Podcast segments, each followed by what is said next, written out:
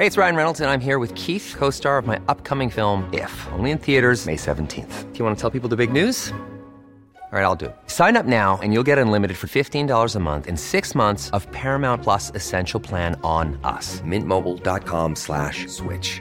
Upfront payment of $45 equivalent to $15 per month. Unlimited over 40 gigabytes per month. Face lower speeds. Videos at 480p. Active Mint customers by 531.24 get six months of Paramount Plus Essential Plan. Auto renews after six months. Offer ends May 31st, 2024. Separate Paramount Plus registration required. Terms and conditions apply if rated PG.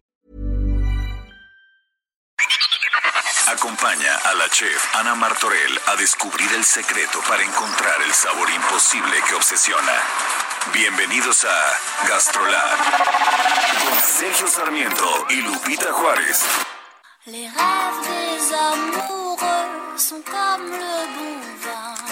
Ils donnent de la joie. Bueno, y vámonos con el momento delicioso de este espacio. Ana Martorell, ¿cómo estás? Muy buenos días.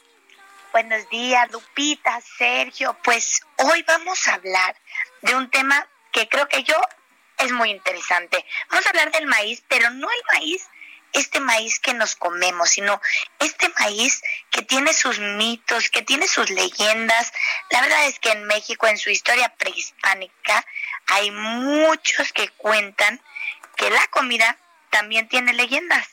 Así es que me anduve dando a la tarea de ver para qué se usaba el maíz aparte de para comer. Y escuchen por favor esto. Nuestros antepasados practicaban la adivinación con el maíz. Ya hemos hablado que el maíz es uno de los alimentos que es base de la gastronomía mexicana. Fue el alimento base desde, bueno, la época precolombiana y hoy se mantiene para nutrir a millones de mexicanos. Si pensamos hoy en el uso que nos da el maíz, bueno, es muy fácil. Hacemos tortillas, hacemos carnachas como gorditas, tacos, flautas, sopes, guaraches, memelas, tamales. Es un producto utilizado también para endulzar. Tenemos el jarabe de maíz como bebidas. Hemos logrado el agua de maíz, el pozol. Bueno, lo interesante es que según varios escritos que relatan la vida de la época prehispánica, hablan que las personas utilizaban los maíces para leer la suerte. Y yo decía, pero ¿cómo puede ser esto? Pues ahí les va. Les voy a dar un ejemplo para que se lo metan en la cabeza igual que me lo metí yo. El adivino, por ejemplo, si teníamos algún enfermo, el adivino tomaba unos granos de maíz, para ser exactos, 20 granos de maíz. Los lanzaba sobre una tablilla si los granos caían cerca los unos de los otros, significaba que el enfermo enterraría. Pero si se dividía en dos grupos, quería decir que la enfermedad se apartaría del enfermo y sobreviviría. También creían que si un maíz caía de canto, parado, y otro apuntando al sol, el enfermo sobreviviría. Pero si los dos caían hacia arriba, el enfermo seguiría gravemente enfermo.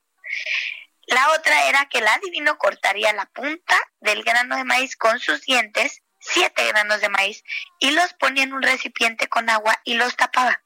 Al destaparlo, si veía que las, los maíces flotaban, bueno, el enfermo moriría. Pero si se iban al fondo, el enfermo sanaría. Usaban este tipo de, de, adivinanza también para saber si estaban embarazados, para saber si en algún momento tendrían animales en su vida o si tendrían maíz. No sé si ya lo habían escuchado esto, yo la verdad no, nada más había escuchado que leían las cartas, pero no el maíz. ¿Cómo ven, Sergio y Lupita? Bueno, creo que cartas no tenían, pero maíz sin duda tenían y cacao. Pero bueno, ya supimos cómo adivinaban el futuro. Me parece bien, Sergio. Lupita. Planning for your next trip? Elevate your travel style with Quince. Quince has all the jet setting essentials you'll want for your next getaway, like European linen, premium luggage options, buttery soft Italian leather bags, and so much more. And is all priced at 50 to 80% less than similar brands. Plus, Quince only works with factories that use safe and ethical manufacturing practices. Pack your bags with high-quality essentials you'll be wearing for vacations to come with Quince. Go to quince.com slash pack for free shipping and 365-day returns.